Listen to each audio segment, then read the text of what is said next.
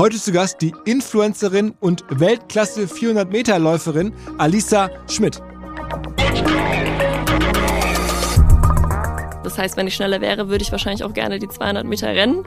Ich bin aber leider nicht schnell genug für die 100 und 200. Deswegen, genau, habe ich mit 800 tatsächlich angefangen und mich dann aber auf die 400 konzentriert. Und es ist wirklich, man kann schon sagen, so eine Hassliebe, weil man muss, wie gesagt, täglich über seine Grenzen gehen und es kommt auch oft vor, dass ich wirklich äh, mich auch übergebe nach dem Training, weil man einfach ähm, so auch irgendwo leidet.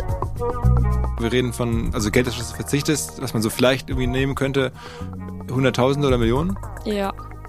Also, wie soll ich sagen, ich kann es als Beispiel sagen, ich habe äh, letzten Monat, letzten zwei, vor zwei Monaten ein Angebot bekommen von auch einer ähm, renommierten Marke, wo ich aber einfach sage, hey, ich stehe da nicht 100% dahinter, ich fühle mich damit nicht wohl, ich kann es ich möchte es nicht machen das und das wären ähm, mittleren bis hohen sechsstelligen Bereich gewesen.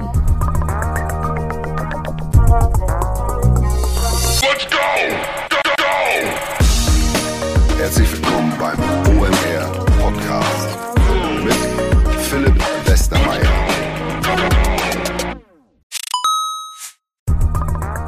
weil die Kolleginnen und Kollegen von Instaffo, also der Jobplattform für den Tech- und Sales-Bereich, von der ich hier schon häufiger berichtet habe, mittlerweile bei uns doch groß engagiert sind hier im Podcast. Ihr hört immer wieder hoffentlich von Instaffo. Deswegen habe ich die Kollegen vor kurzem mal selber persönlich kennengelernt und war wirklich sehr angetan. Sie haben mir dazu erzählt, es gibt eine neue Finanzierungsrunde in die Firma. 10 Millionen werden da investiert. Das ganze Thema wird also immer relevanter. Daher nochmal hier mit Nachdruck der Hinweis. Wer Menschen sucht im Bereich Tech und Sales, denkt an Instaffo. Die haben da scheinbar wirklich eine neue magische Soße gefunden, wo sie über ihre Plattform ein automatisiertes Matchmaking zwischen Arbeitnehmer und Arbeitgeber ermöglichen und das ist im direkten Marktvergleich dreimal effektiver, was die Quote von Bewerbung zu Einstellung angeht. Hilft natürlich auch, dass sie bereits über 100.000 passende Talentprofile auf der Plattform haben und dass man sehr, sehr schnell ins Gespräch kommt. Innerhalb von 48 Stunden bewerben sich die ersten Talente bei den Arbeitgebern oder man kann sogar als Arbeitgeber einer vorselektierten Gruppe an Talenten aktiv eine Nachricht schicken oder sie zum Chatten einladen, um sich noch schneller kennenzulernen und zu prüfen, könnte das passen. Also nicht nur ich und die Geldgeber offensichtlich glauben an Instafo, sondern auch mittlerweile über 1800 Firmen, darunter O2, RTL, HelloFresh, MyPoster, viele, viele weitere. Instafo ist auf OMR Reviews bestbewertet 4,8 Sterne in der Kategorie Recruiting Plattform. Firmen, die nun Instafo ausprobieren möchten, sehr gerne. Ihr spart außerdem 500 Euro auf die erste Besetzung, wenn ihr euch anmeldet über Instafo mit Doppel F instafo.com slash OMR. Zurück zum Podcast. Die Grenzen zwischen Sportlerinnen und Sportlern und Influencerinnen und Influencern verlaufen mittlerweile sehr, sehr fließend. Und eines der ersten Beispiele dafür ist die Alisa Schmidt, die seit einigen Jahren, obwohl sie eigentlich Weltklasse Leichtathletin ist, auch ganz klar als Influencerin arbeitet. Mittlerweile hat sie mir erzählt, darüber deutlich mehr Einkünfte erzielt, ihr Leben damit eigentlich finanziert, aber der Kern ihres Contents ist eben ihr Sport. Interessante Mischung, gerade in diesem Jahr, wo halt ein ganz großes Sportjahr ins Haus steht, insbesondere die Olympischen Spiele, bei denen sie sehr gerne teilnehmen möchte. Noch ist nicht klar, ob sie es schafft. Sie muss sich dafür qualifizieren. Dennoch wird sicherlich sehr, sehr viel Aufmerksamkeit auf ihr liegen. Es gibt auch eine Reihe von Kooperationen dazu und generell einfach eine spannende Blaupause dafür, wie heutzutage Sport und Medien zusammenhängen, welche Rolle dabei klassische Medien spielen, welche die eigenen Reichweiten Möglichkeiten und vor allen Dingen auch welche der Wettbewerb als solcher. Ich habe mit der Alisa schon Ende letzten Jahres gesprochen, habe das bewusst ein bisschen liegen lassen, um es jetzt im Olympiajahr auszustrahlen. Das liegt doch daran, dass wir eine Kooperation mit dem DOSB, also dem Deutschen Olympischen Sportbund, geschlossen haben und gerne darauf hinweisen wollen, dass halt Olympia ist, dass man Olympia sponsern kann, dass man das deutsche Team sponsern kann, dass man im deutschen Haus präsent sein kann. Ich selber bin extrem stolz. Wir werden mit einem kleinen OMR-Team auch vor Ort sein, sogar zwei Abende in der ersten Woche im Olympischen Haus ähm, dort in Paris gestalten und bin auch privat vorab schon am Freitag, den 26. Juli da, wenn die Eröffnungsfeier ist, auf so Booten. Da werden dann die Nationen die Seine in Paris hochfahren statt einer Stadioneröffnungsfeier. Diesmal auf dem Fluss. Es wird wirklich spektakulär zu sehen sein, wie Paris, wie Frankreich versucht, Olympia zu gestalten, auch Olympia zu hebeln, vielleicht Europa ein bisschen wieder sichtbarer zu machen, positiv gesehen. Ähm, und dazu trage ich natürlich Athleten bei. Deswegen hier ist der große Auftakt DOSB Olympia meets OMR, in dem Falle im Podcast mit Alicia Schmidt. Auf geht's! Hi, Alisa. Hallo, freut mich sehr, dass ich heute mit dabei sein darf. Ich bin fleißige Hörerin, von dem her, ja, es ist für mich wirklich auch eine kleine Ehre, dass ich jetzt hier vor dem Mikrofon yeah, sitzen darf. Ja, yeah. also vielen, vielen Dank. Ähm, also ich glaube, viele ähm, können dich zuordnen, wenn man sagt Leichtathletin ähm, und Model, das hat in den letzten Jahren schon echt sehr viele Menschen erreicht, sodass du da eine Wahnsinnskarriere gemacht hast. Wie viele Menschen folgen dir aktuell? Ähm, auf Instagram sind es 4,7 Millionen, auf TikTok glaube ich 2 Millionen und auf YouTube etwas über 100.000 meine ich. Okay, ähm, und das sind äh, aber nicht alles Deutsche, aber in großen Teilen Deutsche. Genau, ich habe äh, auch ein internationales Publikum, aber der größte Teil aus Deutschland. Aber wenn du postest, dann postest du meistens auf Englisch, ne? Es kommt so ein bisschen drauf an. Ich habe da jetzt nicht eine gerade Linie, die ich fahre. Manchmal ist es ähm, auf Englisch, manchmal ist es auf Deutsch. Ich spreche, wenn ich in den Stories rede, auf Deutsch ähm, und mache aber auch ab und zu mal englische Subtitles, je nachdem, wo ich auch sage, das könnte auch andere interessieren. Aber da, wie gesagt, das mache ich so ein bisschen nach Gefühl. Aber um es mal zu erklären, wo du eigentlich herkommst, du hast, das hast mir im Vorgespräch erzählt, als Sportlerin ganz klar angefangen und bist aus Worms, glaube ich, ne?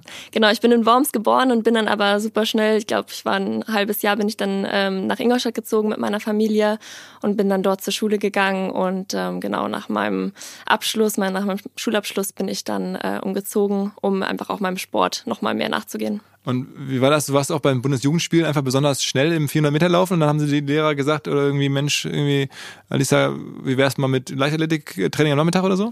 Ähm, ja, ich war tatsächlich schon immer sehr gut und ich habe auch den Wettkampf schon immer geliebt. Also ich bin schon immer gerne gesprintet, habe mich mit anderen, äh, vor allem auch gerne mit den Jungs gemessen. Ich wollte immer schneller sein, auch als die Jungs und ähm, habe aber auch, muss ich sagen, alles ausprobiert. Also ich habe getanzt, ich habe Judo gemacht und eben Leichtathletik auch. Und dann hat sich eben schon relativ schnell auch ja rausgestellt, okay, in der Leichtathletik, gerade im äh, Laufbereich, habe ich einfach äh, schon eine relativ große Stärke. Und ähm, ja, dann hat sich das mit den Jahren so rauskristallisiert und habe mich dann darauf spezialisiert. Und warum? Es gäbe ja 100 zur Auswahl, es gäbe 200 zur Auswahl, es gäbe 400, es gäbe 800, ja. glaube ich, könnte man laufen. Man könnte noch weiter laufen. Ja. Äh, warum das? Warum 400 Meter? das frage ich mich ehrlich gesagt selber auch öfter, weil die 400 Meter sind schon irgendwo auch so eine ja, so eine Todesdistanz kann man schon fast sagen. Also man geht einfach auch wahnsinnig oft an seine und, und über seine Grenzen hinaus. Ähm, das heißt, wenn ich schneller wäre, würde ich wahrscheinlich auch gerne die 200 Meter rennen. Ich bin aber leider nicht schnell genug für die 100 und 200. Deswegen, ähm, genau, habe ich mit 800 tatsächlich angefangen und mich dann aber auf die 400 konzentriert. Und es ist wirklich, man kann schon sagen, so eine Hassliebe, weil man muss, wie gesagt, täglich über seine Grenzen gehen und es kommt auch oft vor, dass ich wirklich äh, mich auch übergebe nach dem Training, weil man einfach ähm, so auch irgendwo leidet. Aber es ist auch einfach das beste Gefühl danach, wenn man es geschafft hat und sich pusht und und irgendwo auch immer diesen Progress merkt. Man merkt, man kommt voran und ähm, ich mache das persönlich zum Beispiel auch in einer super super tollen Trainingsgruppe. Wir sind ein super Team. Wir es ist zwar eine Individualsportart, aber trotzdem unterstützen wir uns so sehr, dass wir zusammen da durchgehen und zusammen daraus stärker werden. Ich meine, am Ende wir reden ja von einer Länge, die du da dann dich quälst von 50 Sekunden. Ja, 50 Sekunden ungefähr. Ja Aber ich kann es jedem mal raten, ne? wenn ihr mal auf einem Sportplatz seid, auf einem Leichtathletikplatz, versucht so schnell ihr könnt eine Runde zu rennen und sagt mir bitte, wie euch, wie ihr euch danach fühlt. Also man geht das schon all out an. Also es ist alles, 400 Meter ist Vollgas, Sprint, man überlegt um, gar nicht, man ähm, sprintet durch. Ist, genau, es ist so ein bisschen so die Kunst, das perfekte Tempo zu finden, aber ich würde sagen so 90 Prozent. Also 100 Prozent funktioniert nicht. Dann bist du nach 200 Meter oder 250 Meter raus, da geht gar nichts mehr. Aber genau, also dieses ähm, sehr schnelle, lockere Laufen ist so ein bisschen die Kunst. Ähm, ich habe es ja zum Beispiel auch schon mal mit, mit, mit äh, Mats Hummels oder Kai Flaume gemacht. Die haben beide auch danach gesagt, das ist äh, schon eine Höllenstrecke. Genau, da müssen wir darüber sprechen. Also bevor das kam, also Mats und Kai und so, der ganze äh, Wahnsinn. Ähm, warst du dann einfach da in Ingolstadt und bist da gelaufen und dann immer schneller als deine Wettbewerberin und dann warst du irgendwann auf nationaler Ebene bei einfach deutschen Meisterschaften und wie ist das dann so gekommen, dass du jetzt sozusagen so einen Durchbruch hattest? Ich glaube, so den richtigen Durchbruch hatte ich, oder was heißt Durchbruch? Mit 16 habe ich auf jeden Fall angefangen, es ernst zu nehmen und zu sagen, okay, das ist wirklich was, was ich machen möchte. Ähm, ich möchte auf internationale Meisterschaften gehen. Ich möchte gucken, wo ist mein Limit, was kann ich erreichen. Ähm, und habe das Ganze dann wirklich auch professionell machen wollen und war dann auch, glaube ich, mit 16, 17 das erste Mal in der Nationalmannschaft. Wobei, nee, das war noch später. Das war, ich glaube, da war ich dann 18, 19, würde ich sagen. Ähm, und ähm, Hast ja, du Abi gemacht? Genau, ich habe mein Abitur gemacht und bin danach eben dann umgezogen. Mit Sport-LK? Äh, nee, das nicht. ähm, aber ich war auch leider auf keiner Sportschule. Das äh, würde ich meinen Kindern jetzt, glaube ich, schon immer raten, weil ich glaube, es schon einfach super mit dem Sport zu vereinbaren. Das war für mich auch nicht ganz einfach damals. Ähm, aber klar, sowas ist natürlich wichtig. Ich mache auch jetzt mein Studium nebenbei, ähm, weil man einfach ein anderes Standbein braucht. Das ist äh, gerade jetzt in der Leichtathletik auch wichtig. Man kann sich nicht nur darauf verlassen, weil es einfach nur, ich kann es vielleicht machen, wenn ich Glück habe, wenn bis 30, 32 und dann. Ähm, Aber es ist ja auch kein, kein Beruf, von dem man jetzt als solchem eigentlich, ich meine, bei dir ist anders, weil du jetzt ne, auch eine Reihe von Werbeverträgen hast aufgrund von deinen Reichweiten, aber normalerweise als Leichtathletin jetzt in deinem Bereich, was verdient man da? Ah, ähm, ist natürlich auch super unterschiedlich, aber ich kann auf jeden Fall sagen, es ist nicht einfach davon zu leben. Also ich kann, ähm, man bekommt, wenn man in der Nationalmannschaft ist, die Sporthilfe, das sind dann 700 Euro ungefähr ähm, im Monat. Und ansonsten ist man, ähm, genau, kriegt man bei Wettkämpfen ab und zu Antrittsprämien oder ähm, äh, Antrittsgelder oder Wettkampfprämien, wenn man was gewinnt. Ähm, das ist bei mir persönlich jetzt aber auch nicht so viel, dass ich davon jetzt leben könnte. Das ist ähm, und aber deine Trainer sind dann auch. Äh, meine Trainer, umsonst. genau, meine Trainer sind angestellt vom Verein oder vom Verband. Das heißt, die muss ich eigentlich nicht bezahlen, außer ich suche mir extern jemanden. Aber wenn du irgendwo hinreist, also ich meine, wenn jetzt. Dann kommt mein Trainer mit.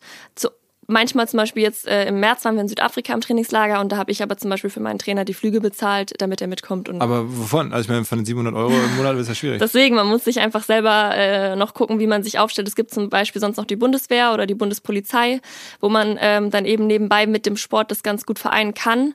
Ähm, da kommen aber halt auch nur die aller, allerbesten rein. Also da kommen sag ich mal, Top 2 pro Disziplin rein. Das heißt, es ist für die Menge an Athleten auf jeden Fall auch keine Lösung und ansonsten durch Sponsoren, die man sich selber sucht. Ja, und dann wird es schwierig. Deswegen eigentlich macht ähm, so gut wie jeder Athlet irgendwas nebenbei. Entweder ein Studium bei der Bundeswehr, bei der Polizei. Ähm, weil was, was, war bei dir schon was anderes da? Also neben den Modeltätigkeiten hast du schon mal so ein anderes. Ich habe ähm, nach meinem Abitur habe ich ein freiwilliges soziales Jahr gemacht da habe ich aber, äh, ich glaube, es waren 600 Euro bekommen. Das heißt, es war auch schwierig dann, aber gut, dann hatte ich durch die Sporthilfe und die, äh, das FSJ dann 1200 ähm, Euro im Monat. Ähm, und dann hat das bei mir zum Glück relativ schnell auch ähm, damit angefangen, dass ich mir dann Sponsoren gesucht habe oder die auf mich zugekommen sind. Und ähm, das konnte ich dann so ganz gut vereinbaren. Was war denn sozusagen der Social Media Durchbruch? Das war 2017. Ähm, da hatte ich meine erste internationale Meisterschaft. Ähm, da habe ich ähm, mit der 4x400 Meter Staffel habe ich ähm, Silber gewonnen. Und das, bei, der, bei einer EM? Bei einer Europameisterschaft, mhm. genau, sorry. Ähm, und das war für mich so auch ein ganz, ganz prägender Moment, weil es so der Ansporn war, das will ich auf jeden Fall nochmal erreichen und ich möchte gucken, was, was, was ist möglich. Ähm, und ähm, ja, dann hat das so irgendwie so begonnen. Ich war so ein bisschen in den Medien und es hat sich so ein bisschen aufgeputscht und ich habe schon relativ schnell dann 100.000 Follower auf Instagram gehabt und das hat sich dann mit den, mit den Jahren einfach gesteigert. Das heißt, aber bei diesem einen Turnier kamen besonders viele dazu oder da? Nicht durch das Turnier alleine, aber durch die, durch die Medien danach, auch durch die Artikel, ähm, die daraufhin gefolgt haben kam dann einfach mit der Zeit, ich weiß nicht, vielleicht waren es so insgesamt zwei Monate später, dass ich dann 100.000 Follower hatte. Okay, aber das heißt irgendwie, du hast nichts anderes gemacht als deine Kolleginnen auch? Also ich meine, oder ist. Äh ich habe, da 2017, da war Instagram ja noch gar nicht so ein großes Thema. Ähm, wie es jetzt heute ist, aber ich habe schon immer gern gepostet. Also ich habe ähm, die Leute schon immer gerne mitgenommen und gezeigt, was ich mache. Und ähm, von dem her auch einfach wahrscheinlich ein bisschen mehr Einblicke gegeben als meine ähm, Teamkameraden da. Ähm, und so hat sich das dann entwickelt. Ich meine, es ist ja schon 100.000 auf jetzt irgendwie ein paar Millionen, ist ja schon nochmal eine Reise. Aber es sind ja auch jetzt äh, sechs Jahre gewesen, deswegen ähm, es ist auf jeden Fall ein Prozess. Aber es gab also nicht so einen Urknall, sondern es ist irgendwie alles sehr, sehr linear gewachsen. Genau, es ist alles. Es gibt natürlich so Sachen wie zum Beispiel Tokio ähm, 2021, die Olympischen Spiele. Das hat natürlich nochmal, ich glaube, ich habe da eine Million Follower dazu bekommen. Ähm, oder ich hatte auch mal einen Dreh mit dem BVB damals. Ähm, das ähm, genau hat mir auch geholfen. Zum Beispiel auch das YouTube-Video mit Mats Hummels. Wie kam das zustande?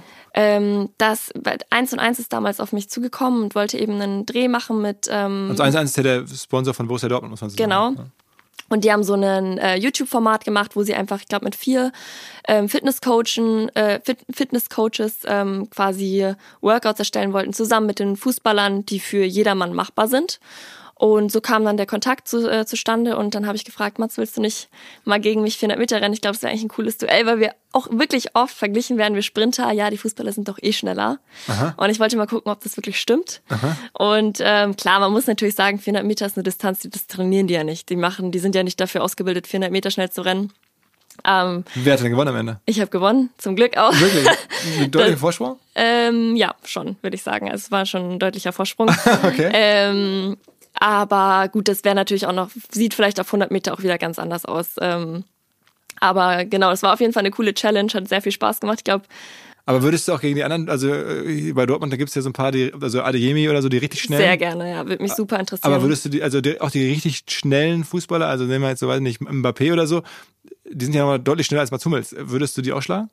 Das kann ich nicht wissen, also kann ich nicht sagen.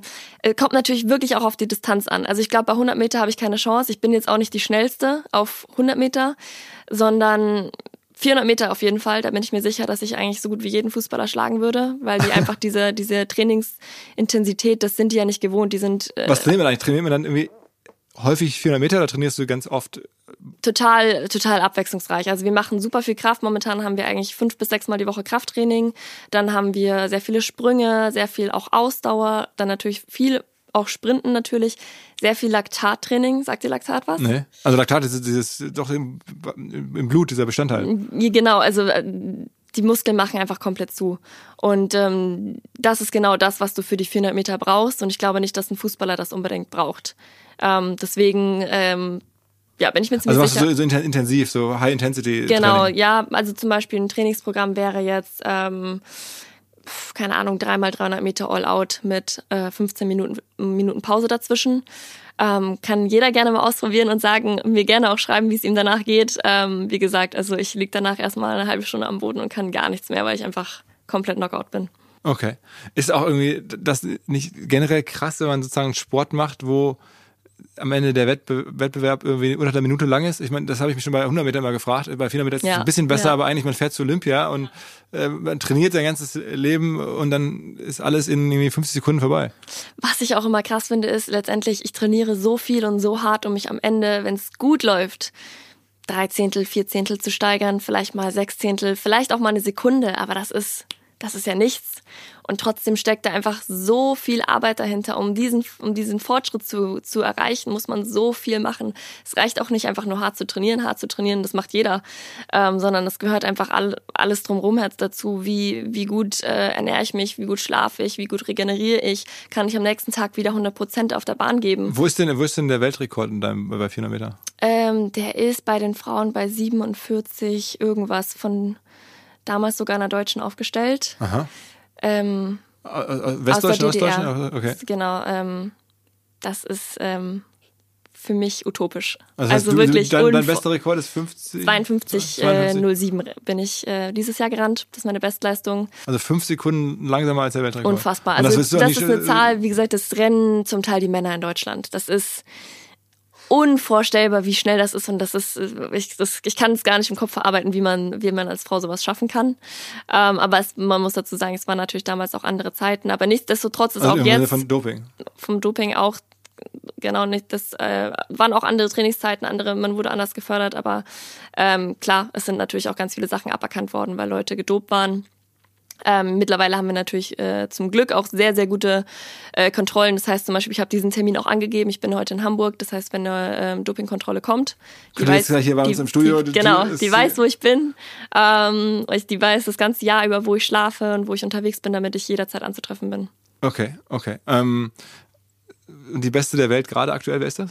Ähm, Sydney McLaughlin ist, glaube ich, die Jahresschnellste mit 48. Amerikanerin? Amerikanerin, ja. 48. 48 Also, äh, Sekunden. auch das ist auch utopisch. Utop also, wie gesagt, das ist ähm, unvorstellbar. Ich weiß noch, als ich sie in Tokio das erste Mal gesehen habe, sie ist ein ähnliches Alter wie ich, also auch noch relativ jung. Wer bist du jetzt? Ich bin jetzt 24, werde jetzt 25.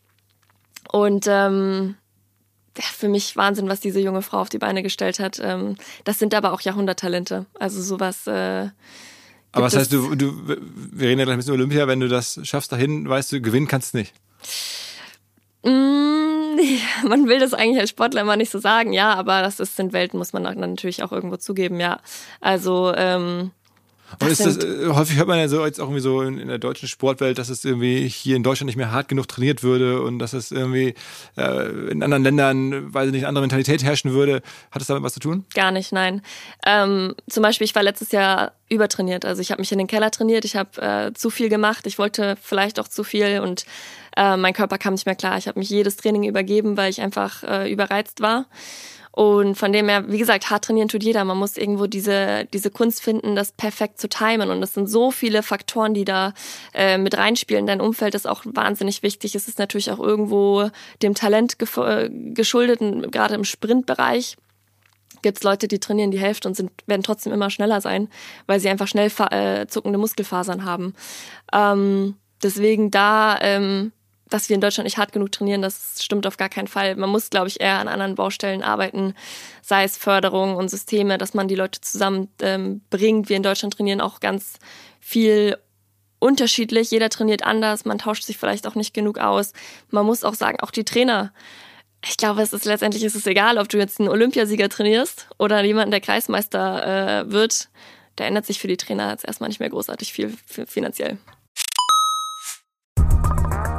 Eigentlich haben wir uns schon vor Jahren entschlossen, keine Vermarktungskooperation mit anderen Marketing- oder Tech- oder Digital-Events zu machen. Man ist meistens dann doch wechselseitig enttäuscht. Das hat ein paar Mal nicht so gut geklappt und deswegen machen wir es eigentlich nicht. Ich mache jetzt eine Ausnahme und weise gerne auf ein Tech-Event hin, das es in Berlin gibt seit vielen Jahren schon, einfach weil ich den Gründer sehr schätze, ihn auch gerne ab und zu in New York besuche, wo er häufig lebt, wenn er nicht gerade in Berlin unterwegs ist oder irgendwo auf der Welt, um eine TOA zu organisieren. TOA steht für Tech Open Air und kommt vom 4. bis zum 7. Juni nach Berlin mal wieder mit ganz vielen Satelliten-Events drumherum. Der Nico Wojcik, so heißt der Gründer, rechnet mit ungefähr 5000 Besuchern über all die Satelliten-Events, über sein Hauptevent und es geht wieder um die Themen der Zukunft. Der Nico hat wirklich ein super Gespür dafür, was demnächst so kommt, mit wem man da sprechen könnte. Diesmal sind die Themen natürlich AI, aber halt auch Quantum Computing, Space Tech, synthetische Biologie, Climate Tech, Cognitive Enhancement, Mental Health oder Longevity. All das gibt's auf der Tor und es gibt auch einen Code für Hörerinnen dieses Podcasts. Ihr bekommt 15% auf den Ticketpreis für das Tor Hauptevent vom 4. bis zum 7. Juni in Berlin. Einfach den Code eingeben, TOA OMR. Ein Wort, T-O-A-O-M-R. Sechs Buchstaben eingeben. Dann wird es günstiger unter event.toa.media oder einfach TOA Berlin googeln. Dann kommt als erster Treffer die Website mit allen Infos zum Event vom Nico. Zurück zum Podcast. Okay, okay. Aber sag mal zu deinem Weg zurück. Also du hast dann sozusagen sportlich diese Entwicklung gemacht, haben wir gerade beschrieben, dann internationale Ebene ist geschafft. Aber in Deutschland bist du so eine der Top 2, Top 3 in Deutschland? Genau, ja. Ich bin ähm, dieses Jahr auch die äh, mit der Mixstaffel im äh, Finale gewesen bei der Weltmeisterschaft. Wir sind Siebter geworden, was für uns auf jeden Fall auch schon mal ein sehr, sehr großer Schritt voran war. Äh, wir haben die letzten Jahre viel gekämpft und oft sind wir eben auch schon am Vorlauf gescheitert. Und nächstes Jahr ist das große Ziel, dass wir auf jeden Fall ins Finale im. Also Mixed läufst du Staffel? Okay, dann genau, Mixed Staffel ist äh, zwei Männer, zwei Frauen. Mhm. Das ist noch relativ neu, aber halt richtig cool, weil man auch zusammen einfach mit Männern läuft und es ein gemischter Wettbewerb ist. Ähm, von dem her auch super spannend. Ähm, genau, und die 4x4 Meter, 4x400 Meter Frauenstaffel bin ich gelaufen. Ähm, aber wenn du oder 400 Meter als Einzel ohne Staffel, da bist du. Habe so ich dieses Jahr tatsächlich nicht geschafft. Letztes Jahr ist es mir gelungen, da habe ich es geschafft ähm, bei der EM und bei der WM. Ähm, also da gibt es in Deutschland ein, zwei äh, Damen sind schneller als du. Keiner ist die Norm gelaufen, also keiner ist einzeln gerannt äh, über 400 Meter. Wir sind alle nur über die Staffel an den Start gegangen. Äh, für mich ist natürlich das große Ziel nächstes Jahr auch äh, bei den Olympischen Spielen an den Start zu gehen über 400 Meter, also nicht nur mit der Staffel. Und wie viel musst du dich danach verbessern von deiner aktuellen Zeit? Ähm, die Norm liegt bei 50 Sekunden, 50, 80, also etwas über eine Sekunde, das ist schon, das ist schon viel. Also du musst jetzt in den nächsten Monaten eine Sekunde schneller sein als deine Rekordzeit, um, nach, um nach Paris zu dürfen. Theoretisch ja, es gibt zum Glück noch die Variante, dass man ähm, Punkte sammelt über Wettkämpfe. Das, das heißt, wenn du, ich glaube, Top 36 der Welt bist, darfst du starten. Ähm, genau, und das ist das, das, große Ziel, wofür ich jetzt quasi tagtäglich äh, vier Stunden trainiere und hoffentlich Jeden dann Tag vier Stunden? Ähm, ja, fünfmal die Woche vier Stunden, ansonsten ähm, zwei Stunden und einmal die Woche habe ich frei. Also montags ist mein freier Tag. Okay. Okay, und diese vier Stunden dann bist, wie du gerade beschrieben hast, dann manchmal auch, auch so Krafttraining. Super, Manchmal, genau, Techniktraining, Krafttraining, Sprint, Sprinttraining, Ausdauertraining und auch oft alles in einer Einheit kombiniert. Aber du lebst jetzt als Profi, im Sinn- in dem Sinne, dass du nebenher Werbepartner noch hast und, und, und äh, Sponsorenaufträge, ähm, seit sozusagen Social Media so gewachsen ist. Wann fing das an? Also mit wie viel Tausenden von Followern kamen dann so die ersten größeren Partner, haben sich gemeldet? Boah, ich glaube, dass, wie gesagt, 2017 fing das dann an, dass ich auch ähm, die ersten Sponsoren dann hatte. Ähm, und dann Wer war das so? Die ersten, die dich. ähm, der allerersten, ich war bei Puma, habe ich, glaube ich, mit als erstes ähm, unterschrieben. Genau, das war dann aber auch so ein typischer ähm, Sportlervertrag, also ein Ausrüstervertrag. Und äh, das war ist auch so das erste große, die erste große Errungenschaft. Da war ich auch super stolz drauf, ähm, dass ich jetzt Puma-Athletin ähm, gewesen bin. Und ähm, das war, glaube ich, mit, wie gesagt, der erste Vertrag. Und äh, ich, ja, mittlerweile ähm, bin ich bei Boss. Ähm, Ja, der also Vertrag Boss, seit- äh, haben wir auch eine, schon eine, eine enge Freundschaft, muss man sagen. Ja? Ja, habe ich in dem Podcast schon gehört mit Daniel, der war auf jeden Fall auch sehr, sehr cool. Ja. Ähm, ja, nee, Wahnsinn, auch was der Mann jetzt in den letzten zwei Jahren da auf die Beine gestellt hat, wie er das Unternehmen einfach, einfach ähm, vorangebracht hat, nochmal anders positioniert hat. Wie, wie intensiv bist du mit Boss jetzt sozusagen? äh, Wie, was, also wie viele Tage oder wie viel im, im Monat oder wie investierst du da rein? Schon, äh, schon viel. Also ich bin, ähm, ich kann das gar nicht an Tagen irgendwie abzählen, aber es gibt, ähm, genau, sage ich jetzt Aber in Mailand, auf der Boston Modenschau, bei der ich ja war in Mailand. Wirklich? Äh, ich war tatsächlich in, also auch netterweise eingeladen und dann wollte ich mir, war noch nie in meinem Leben von einer Modenschau, und dann war ich dort. Und cool. Da, da, da warst du nicht, oder? Warst du Doch, doch, ich war da. Ich bin gelaufen. gelaufen? Ich bin gelaufen, genau. Das ist ja Wahnsinn, wer da alles gelaufen. Ich habe den äh, Skirennläufer, den Alex Kilde, äh, den gesehen, der Mhm. Ja. genau Hahnkammrennen Kitzbühel gewonnen hat und also so ein super Skiläufer. Dann habe ich, Es waren dieses Jahr super viele Sportler. Das finde ich gerade so cool. Boss sucht sich nicht irgendwie nur. wer war Ähm, denn noch so da? äh, Im Publikum war Boris Becker. Ja, schon her. Es gab, äh, ähm, es gab Jutta Leerdam zum Beispiel. Ich weiß nicht, ob die dir was sagt. Eine niederländische ähm, Eisschnellläuferin, auch zigfache Weltmeisterin. Ähm, Anthony Joshua ist auch schon Ah, öfter. Stimmt, genau, stimmt, ist auch stimmt. schon öfter gelaufen für Boss. Ähm, Matteo ist auch schon die Show gelaufen. Ich glaube, dieses Jahr war er nur im Publikum. Welcher Matteo? Matteo Barattini, der Tennisspieler. Ah, stimmt, stimmt, stimmt. stimmt. Und es gab, wie gesagt, ich kann jetzt nicht mehr alle Namen aufzählen, aber ich glaube, es waren mindestens zehn Sportler unter diesen, was sind 70 Models. Ähm, also eine sehr, sehr große Variation an verschiedensten Leuten aus verschiedenen. Ähm, Das macht Boss schon ganz geil. Also haben wir so einen Kader. cool, Am, am ja. Ende haben sie fast schon wie eine, wie eine Sportmarke, so einen Athletenkader jetzt sich da ja, geba- ja, gebildet. dass sie auch einfach nicht nur genau dieses ähm, typische Model suchen, sondern einfach wirklich sich total breit aufstellen. Deswegen finde ich die Show auch super außergewöhnlich. Also dieses Jahr war es ja auch Wahnsinn, was sie auf die Bühne gestellt ich habe ich haben. hab irgendwie äh, teilweise auch, insofern muss ich mich entschuldigen, ich habe dich dann äh, nicht gecheckt, dass du da damit was Ich sehr viele sah auch sehr anders aus. Man, man, man verwandelt sich ja auch als Model extrem. Also man, man hat ja einen komplett anderen Look. Meine Mama hat mich fast nicht erkannt. Äh, aber das ist auch irgendwie so cool, dass man wirklich äh, ja, ein gefühlt ein anderer Mensch werden kann. Aber es war ein krasser Abend da auf jeden Fall. Ja, sehr, sehr cool. Aber freut mich, dass es dir gefallen hat, dass du da warst. Wusste ich nicht. Ja, ja, also ich, es war ein, äh, für mich war es ziemlich bizarr. Ich kam vom Flughafen hin ähm, und dann zu dieser Messehalle, wo das da war, und da war ein riesen Andrang davor und alle wollten da rein. Ich dachte, krass, ey, was ist denn hier los? Ja. Und dann da erstmal durchzukommen, dann da ist ja mit zwei Stunden Verspätung und ich kannte Ja, am Anfang auch niemanden, ja, ja. außer Boris Becker. das war so für mich, in meinem Leben kommst du zu einem Event in Mailand und den einzigen, den ich kenne, ist Boris Becker. Dann wurde es nachher besser und ich traf dann so aus der Branche ein paar irgendwie Medien, Marketing-Leute dort, also aus Deutschland, aber es war schon, ähm, naja. Es ist eine Abend. ganz andere Bubble, ne? Also es ist für mich auch immer total spannend zu sehen, weil die, die Sportwelt ist halt eine ganz andere als diese Fashion- und Modeindustrie. Und deswegen ähm, ist es für mich einfach cool, einfach mal eintauchen zu können und ganz, ganz neue Erfahrungen zu machen. Aber ich bin dann schon froh, dass ich auch wieder zurück in meine Sportwelt kann. Aber du hast jetzt Puma und Boss? Oder nee, ich bin nicht mehr bei Puma. Ich bin ähm, genau nur noch bei Boss ähm, unter Vertrag. Sonst aber andere Partnerschaften gar nicht mehr? Ähm, ich habe zum Beispiel mit Eucerin jetzt auch dieses Jahr viel gemacht oder mit Lancôme ähm, und selektiere da aber schon gut aus. Also ich sag mal von 100 E-Mails, die oder 100 Angeboten, die reinkommen, nehme ich dann ein oder zwei, vielleicht drei an und gucke dann, was passt zu mir, was passt zu, zu meiner eigenen Marke. Warum selektierst du so stark? Rein, du jetzt Äh, ein paar Jahre mehr Geld zu verdienen vielleicht und dann möchtest du noch am besten... Letztendlich schade ich mir ja nur selber, wenn ich mit einer Marke zusammenarbeite, hinter der ich nicht hundertprozentig stehe. Und äh, im besten Fall ist es so, dass ich das Produkt sowieso schon einfach selber nutze, schon jahrelang. Und dann ist natürlich umso cooler, wenn daraus eine Partnerschaft ähm, entsteht.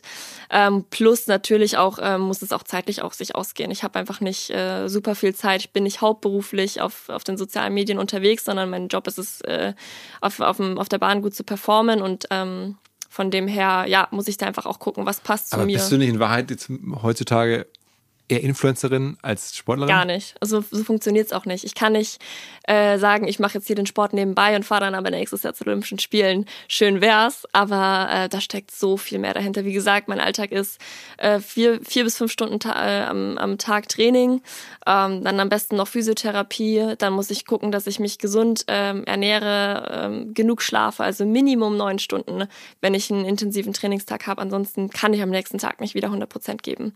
Ähm, das heißt, es ist einfach voll getaktet. Du, du kannst nicht irgendwie. Aber Sport ist ja am Ende auch für so ein Insta-Leben geiler Content. Genau, das ist, das ist halt das, was sich gut vereinbaren lässt. Ich liebe es, die Leute mitzunehmen und zu zeigen, hey, wie, wie lebt man eigentlich so als Leistungssportlerin? Und äh, was ist so mein täglich, täglich Brot? Was mache ich den ganzen Tag? Und die Leute so ein bisschen ähm, ja zu zeigen, was ich ähm, da eben mache. Aber es hat mir auch damals so ein bisschen gefehlt. Es, damals gab es es noch nicht, als ich jung war, dass ich irgendjemanden verfolgen konnte und ähm, da genau sehen konnte und Einblicke bekommen habe. Und von dem her freut es mich, dass man jetzt einfach da so eine Möglichkeit hat, auch die Sportart voranzubringen. Gerade Leichtathletik, ähm, glaube ich, bekommt schon immer mehr Aufmerksamkeit, aber zum Beispiel an TV-Zeiten, gerade mal die deutschen Meisterschaften werden zum Teil übertragen und ansonsten eben die WM. Aber man muss ja auch sagen, ich finde, Leichtathletik ist auch eine Sportart, die teilweise naja, nach wie vor so ein bisschen in der medialen Inszenierung nicht optimal manchmal wirkt. Also ich habe das immer, das Extrembeispiel ist bei mir so Stabhochsprung. Das ist eigentlich schon eine krasse Sache. Ja. Aber wenn man dann in so einem Stadion ist, dann ist da irgendwie so eine Laufbahn dann irgendwo im, im Innenkreis. Aber das, kommt, das ist doch, ich finde das gerade so cool, weil es passiert so viel gleichzeitig. Also du hast nicht nur einen Wettkampf, den du beobachten kannst, du hast den 100-Meter-Sprint, du hast den Hochsprung, du hast den Stabhochsprung, dann ist vielleicht noch Kugel. Aber und natürlich, je nachdem, wo du platziert ja. bist, da musst du natürlich vorher gucken, okay, wo will ich sitzen, welche, äh, welche Disziplin interessiert mich am stärksten. Da will ich natürlich in der aber Nähe eigentlich wäre es doch besser, ich habe das mal irgendwo vor kurzem gesehen, da gab es so Stabhochsprung in der Innenstadt hier irgendwie. Mhm, das Da- machen die jetzt öfter, das stimmt, das da, ist auch da eine bist coole du dann Sache. nah dran, das ist dann, es geht nur darum, äh, das macht für mich eigentlich mehr Sinn, so eine Sportart zu inszenieren, als wenn man jetzt da im Stadion, irgendwer springt dann auch so ein bisschen hoch, dann denkt man sich, okay, ja, äh, crazy, aber man kann das gar nicht so richtig wertschätzen und kommt, ist auch zu weit weg, um das zu checken, was da passiert. Als Beispiel. Interessant zu hören, ja, da habe ich, also für mich ist das gerade das, was den Reiz ausmacht, weil wir einfach so viele verschiedene Sachen haben, die, die passieren und es ist nicht irgendwie nur nach 100 Metern ist vorbei, du kannst wieder nach Hause gehen, sondern als nächstes pa- passiert noch ein Highlight. Also wenn ich bei einer Weltmeisterschaft bin, ich, ich genieße das durch und durch, wenn ich mal die Chance habe, ins Stadion zu gehen und mal so einen Wettkampftag zu verfolgen, weil einfach so viel passiert und ich so sehr mitfieber. Ähm, und letztendlich wird ja auch alles auf großen Leinwänden im Stadion selber noch übertragen. Das heißt, du kannst auch, wenn du am anderen Ende sitzt, den Hochsprung trotzdem noch Also das ist mitverfolgen. der Portfolioansatz ist gut, weil ganz viele verschiedene Sachen zur Auswahl stehen und man hat immer irgendwas. Wobei für die Einzelsportler äh, hat man das Gefühl, die gehen dann so ein bisschen unter. Ich meine, bei Olympia dann wie viele Rennen, wenn du dich qualifizieren solltest mit der Staffel zum Beispiel, wie viele Rennen würdet ihr haben? ähm, wenn es gut läuft, dann jeweils Vorlauf und Endlauf, also insgesamt vier. Ähm, aber klar, das geht so schnell vorbei. Und Warum vier? Also Vorlauf. Vorlauf und dann direkt Finale bei der Staffel. Also dann, das sind dann. Äh, Mixstaffel und 4x4 Ah, Frauenstaffel. ah, es okay, gibt okay. zwei Staffeln. Okay, genau. also vier, das heißt, in Summe bist du dann so ungefähr vier Minuten. Ja, kann man so sagen. Also deswegen auch, äh, es ist schon Wahnsinn und ähm, man saugt natürlich alles so auf, wie es nur irgendwie machbar ist, aber es ist natürlich eine sehr kurze Zeit. Klar, Hochspringer sind natürlich viel länger drin, da dauert ein Wettkampf eine Stunde, vielleicht auch mal zwei Stunden. Ähm, aber es ist, äh, diese Atmosphäre ist trotzdem einmalig. Das ist unfassbar. Ich war dieses Jahr bei der Weltmeisterschaft in Budapest und das Stadion war eigentlich jeden Abend ausverkauft. Und ich hatte Gänsehaut, wenn ich da reingelaufen bin. Das war, das ist so ein Gefühl, haben wir Athleten einfach nicht oft, weil es ist nicht oft der Fall, dass ein Stadion ausverkauft ist. Das heißt, es ist für mich auch so ein kleines Ziel. Vielleicht, keine Ahnung, in vier Jahren ist äh, auch mal bei einer deutschen Meisterschaft komplett ausverkauft. Und Aber das äh, müsstest du doch eigentlich, wenn es jemand schaffen kann, dann jetzt jemand, der Millionen von. ja, das, das Machst du nicht so versuche ich. Aufrufe, kommt ins Stadion? Doch, oder- genau, also genau, wenn deutsche Meisterschaften sind, dass man da die Leute auch animiert und zeigt, okay Leute, das ist ein cooles Event, kommt vorbei. Und wie viele Leute kommen dann? Also wie viel, was glaubst du, wie viel kannst du da ziehen? Dann über da? das kann ich nicht sagen, das, äh, keine Ahnung, aber das, das sind schon einige. Also ich werde danach Ist denn der deutsche Verband, der dahinter steht oder so, sind die dann auch, dass die erkennen, dass sie jetzt da jemanden haben, der so einen, sagen wir mal, Reichweitenhebel besitzt? Ähm, ich, ich glaube schon. Also sie kommen schon auch auf mich zu und fragen dann, ob ich äh, vielleicht irgendwas nochmal promoten kann an Wettkämpfen, gerade eben die deutschen Meisterschaften. Und wie gesagt, das ist super schön auch zu sehen, weil nach dem Wettkampf ist es dann wirklich so, dass dann da Menschenmassen da auf, auf einen warten, wenn man da rauskommt aus dem, aus dem Stadion und ein Foto oder ein Autogramm wollen. Und Aber ist dann die Siegerin auch dann von den Reichweiten ja nicht so logischerweise groß wie du, oder? Ähm, nee, nicht ganz so groß, nee. Aber ist das nicht so ein bisschen, dass die dann denken, was soll der Scheiß? Aber die Siegerin, die wird natürlich trotzdem nach Autogrammen gefragt. Also das ist ja trotzdem, die Leute interessieren sich ja nicht für mich jetzt dort, weil ich jetzt Influencerin bin, sondern weil sie mich als Sportlerin gerne sehen. Und das heißt, äh, die werden genauso auch nach Autogrammen gefragt. Aber ist denn trotzdem ein bisschen so auch intern, äh, naja, ich meine, das wirst du ja mitbekommen, eine, ja, so ein Neid oder Missgunst da, dass, dass sozusagen jetzt eine Person wie du jetzt äh, herausragt, sagen wir mal, die nächststärkste oder die nächstgrößte ist im Sinne von Reichweiten äh, Sportlerin bei dir. Wie groß ist der Account von der Dame? Weiß ich gar nicht. Ich glaube, Margina Lückenkämper ist auch recht groß. paar hunderttausend Follower. Ich kann es ich kann's Ja, jetzt aber nicht gut, sagen. also reden wir schon über Millionen Unterschiede. Ja, ja, natürlich. Also es, gibt mit Sicherheit da auch irgendwo äh, Missgunst und Leute, die das vielleicht nicht so toll finden, was ich da mache. Ähm, ich persönlich muss sagen, in meinem Umfeld kriege ich da zum Glück nicht, nichts mit. Also ich habe da ein sehr Aber der Verband ist auch alles happy, dass du da sozusagen pusht und die Leute. äh, klar, das ist ja von Vorteil. Also man will ja die Sportart populärer machen und das ist ja gerade über Social Media mittlerweile so. Wie groß ist denn eigentlich die, die, sag mal, von der du gerade sprachst, die Amerikanerin, die Weltbeste? Im, ähm, also, eine Million Follower. ist ja auch massiv kleiner als bei dir. Massiv. Also eine Million Follower, das ist schon super als, als Ja, Leichtathlet. stimmt, stimmt. Das ist schon, das ist schon nicht, nicht schlecht. Wie gesagt, das ist halt ähm, auch sehr viel Arbeit und man darf das nicht unterschätzen. Man macht das nicht irgendwie mal hier Larifari, ich poste mal, wenn ich irgendwie Lust habe, sondern es ist natürlich schon was, wo du auch Arbeit reinstecken musst. Das macht die Amerikanerin zum Teil deutlich weniger, wie zum Beispiel ich. Ähm, weil sie sich halt dann. Wie viel, wie viel Aufwand ist das so für dich jetzt? Du postest jeden Tag mehrfach. Ähm, ich muss sagen, ich habe jetzt keine spezielle Strategie, die ich jetzt irgendwie verfolge oder dass ich mich da unter Druck setze. Ähm, aber ich versuche schon regelmäßig zu posten, weil das natürlich für den Algorithmus einfach auch wichtig ist. Aber wenn ich jetzt mal einen Tag habe, wo ich sage, hey, ganz ehrlich, heute fühle ich mich gar nicht danach, ich will mich heute einfach nur aufs Training konzentrieren, ich will auch irgendwie nicht, dass irgendwie vom Training was online stellen, dann, dann mache ich es auch nicht. Also ich mache es ein bisschen nach Gefühl. Aber Plattformen sind für dich Instagram, TikTok? Instagram, TikTok und YouTube. Ah, okay. Genau. Also YouTube ähm, ist eigentlich schon fast so ein bisschen für mich selber, weil ich es einfach super cool finde, wenn ich mir zum Beispiel jetzt meine, meine Videos aus Tokio anschaue ähm, und die, die Revue passieren lasse und die ganzen Emotionen nochmal erlebe. Das ist ähm, das, ist das Coolste, was, was geht. Und wenn ich das irgendwann mit meinen Kindern zeigen kann, das wäre Hast du einen, einen, einen Videographer dabei oder Leute bei solchen großen Events, die, die dich dann auch filmen? meistens filme ich selber. Zum Teil ähm, habe ich jemanden dabei, aber zum Beispiel bei jetzt äh, den Oly- Olympischen Spielen ist gar keiner erlaubt gewesen. Das war auch in der Corona-Zeit, da durfte eh keiner ins Olympische Dorf. Das heißt, ich habe dann selber gevloggt. Ähm, das ist natürlich nicht ganz einfach, weil man konzentriert sich ja auch auf den Wettkampf und du hast dann auch irgendwie nicht den Kopf dafür, die ganze Zeit noch in die Kamera zu sprechen. Und äh, von dem her manchmal lasse ich es auch. Ähm, dieses Jahr zum Beispiel bei der Weltmeisterschaft habe ich nicht gefilmt, weil ich gesagt habe, hey, ich will mich wirklich komplett darauf äh, konzentrieren. Ich habe dafür gerade keinen Kopf. Ähm, deswegen mache ich immer so ein bisschen, wie ich mich fühle. Am Ende gibt es nur, nur drei große Partner. Das ist gerade irgendwie Eucerin genannt, Boss genannt, Lancôme noch genannt. Gen- Also Boss ist quasi mein, äh, mein größter langfristiger Partner. Ähm, und ähm, ja, letztendlich gucke ich dann, was, was eben passt. Ähm, Aber es, also es gäbe die Möglichkeit auf, auf Es gäbe die. Möglichkeit, ja natürlich, ich könnte jeden Tag wahrscheinlich irgendwie äh, Werbung machen, aber wer, will das denn sehen? Also das ist ja das Letzte, was man irgendwie machen will und ich würde mir selber so ins, ins Bein damit schießen und ähm, es passt ja auch nicht zu mir, meiner Marke. Wenn ich irgendwas bewerbe, was äh, Ach, nicht zu okay. mir passt, das merkt man ja und das also das Aber sagen wir mal, da kommt jetzt ein Joghurt oder irgendein, ähm, was gibt's denn noch? Äh, also eine Automarke oder sowas oder ein Telefontarif, das kann man doch machen. Puh, ja, eine Automarke, wenn es ein, wenn es auf jeden Fall natürlich, wenn es ein Auto ist, das mir gefällt und wo ich sage, hey cool, Wenn's klar, Audi wäre. zum Beispiel. Aber ähm, es gibt so viele Sachen, wo man, wo, also wo ich persönlich einfach nicht 100% dahinter stehe. Und dann sehe ich nicht den Aber Sinn das heißt, du dahinter. verzichtest dann schon auf, am Ende, wir reden von, also Geld, das du verzichtest, was man so vielleicht irgendwie nehmen könnte, Hunderttausende oder Millionen? Ja. Also, wie soll ich sagen, ich habe zum Beispiel, ich kann es als Beispiel sagen, ich habe äh, letzten Monat, letzten zwei, vor zwei Monaten ein Angebot bekommen von auch einer ähm, renommierten Marke, wo ich aber einfach sage, hey, ich stehe da nicht 100% dahinter, ich fühle mich damit nicht wohl, ich kann es, ich möchte es nicht machen das und das gemacht? wäre ein ähm, mittleren bis hohen sechsstelligen Bereich gewesen. Wow. Für, für dann einen Flight oder also für ein paar Posts oder für eine längere Partnerschaft? Das wäre tatsächlich nur eine Kampagne, also für eine kürzere Sache eigentlich nur. Äh, Das, aber da muss man wirklich auch wieder komplett unterscheiden. Es ist jetzt nicht so, dass ich für einen Post irgendwie, weiß ich nicht, wie viele Hunderttausende bekomme. Also ich will jetzt gar kein falsches Bild vermitteln. Das kommt voll drauf an. Wo wird geworben? Ist es nur ein Posting auf meinem Account? Bin ich irgendwie ganz groß im, am Hamburger Flughafen zu sehen? Ähm, wie Gab's- lange gab's geht es schon mal, dass du am Hamburger Flughafen ganz kurz sehen warst? Ähm, am Hamburger weiß ich nicht, in Stuttgart auf jeden Fall und in München, glaube ich, auch. Mit was? Zum Beispiel mit Boss. Ah, okay. Genau. Ähm, also das hat so viele Faktoren, deswegen du kannst jetzt gar nicht irgendwie sagen, das ist so das, was es immer irgendwie, was immer auf dem Tisch liegt, das ist komplett unterschiedlich.